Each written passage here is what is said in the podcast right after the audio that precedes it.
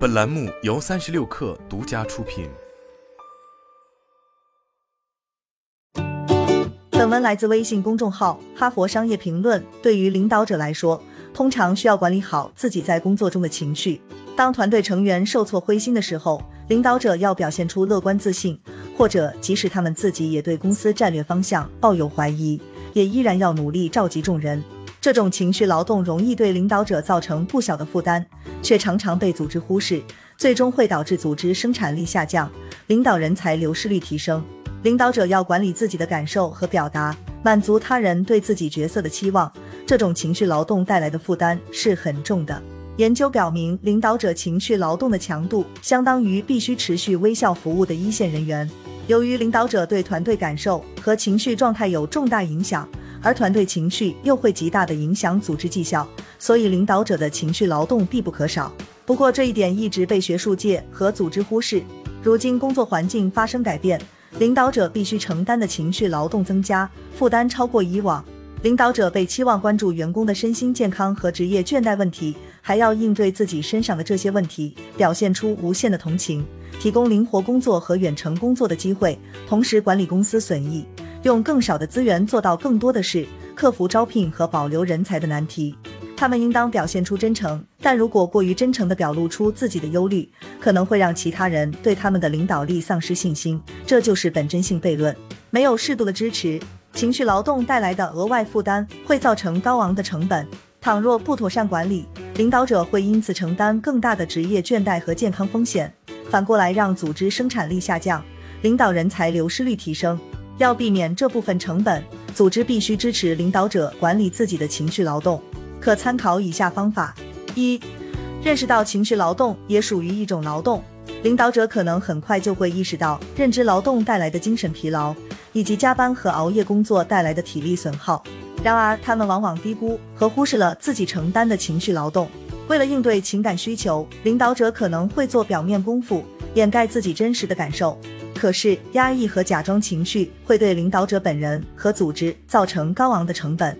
做表面功夫会消耗自控力，导致领导者更容易在工作中大发雷霆，比如贬低或粗鲁的批评同事。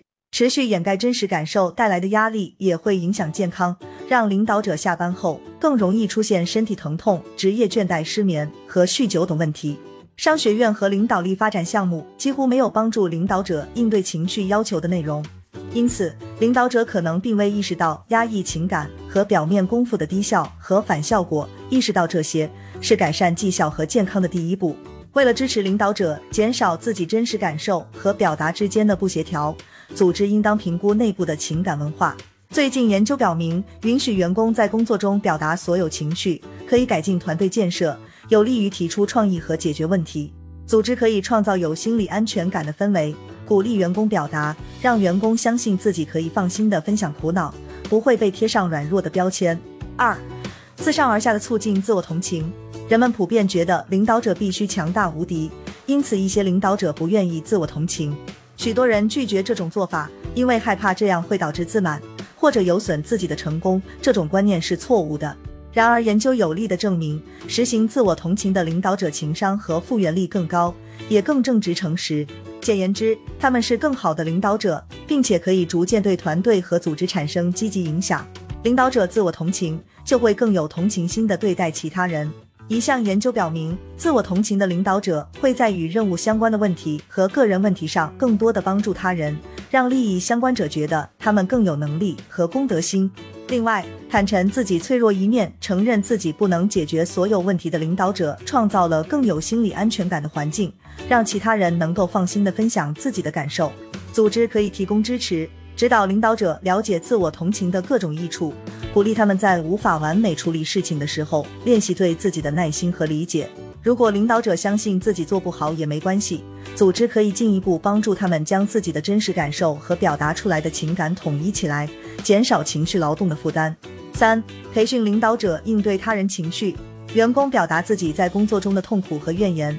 领导者可能很难应对，对工作条件的忧虑和沮丧可能会让人觉得像是对个人的攻击，激起防御反应。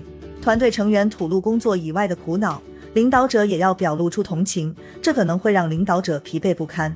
另外，领导者还可能要承接团队成员的苦闷和挫折感，一整天背负着这种负担，之后更有可能以不良方式对待其他人。所幸，领导者可以学习新的情绪技能，比如把情绪重新定义为需要处理的信息，消除同情疲劳和负面情绪传染。有意识的扮演信息搜集者这一角色，可以让领导者获取有效领导的重要信息，保护自己不会受到别人坏情绪的附带伤害。这种方法类似于医生为减轻目睹他人病痛给自己造成伤害的同情心疏离。我们在领导力研习班上也说过，不要像海绵一样吸收情绪化的言论，而是像摊开手掌接住某个物体一样应对。四、提供同辈支持小组。有谚语说，顶峰是孤独的，研究表明的确如此。原因有空间上独立的办公室，掌握机密信息的心理距离感、权力距离，以及对决策的高度责任。一位管理者在采访中提及领导者的孤独，你感到孤独，因为最终往往要由你承担责任。组织可以为领导者安排交流自己体验和压力的同辈支持小组，减轻这种孤独感。在内部提供这类论坛，或者赞助领导者加入外部同辈小组。我们在自己的领导者辅导圈子和讲习班上看到，领导者只要知道别人也有与自己一样的感受，就会顿时非常轻松。在这类论坛获得的情谊和支持，能够支撑他们经受职业和个人生活方面的挑战，在长期取得成功。领导者一直在进行情绪劳动，但过去几年来，这种需求大幅度增加。现在组织应该采取行动，不能再忽视这种沉重的情绪负担。组织意识到情绪劳动负担的存在，提供适当的教育、培训和支持，就能帮助领导者有效地处理自己职责中这一项至关重要却常被忽视的要求。好了，本期节目就是这样，下期节目我们不见不散。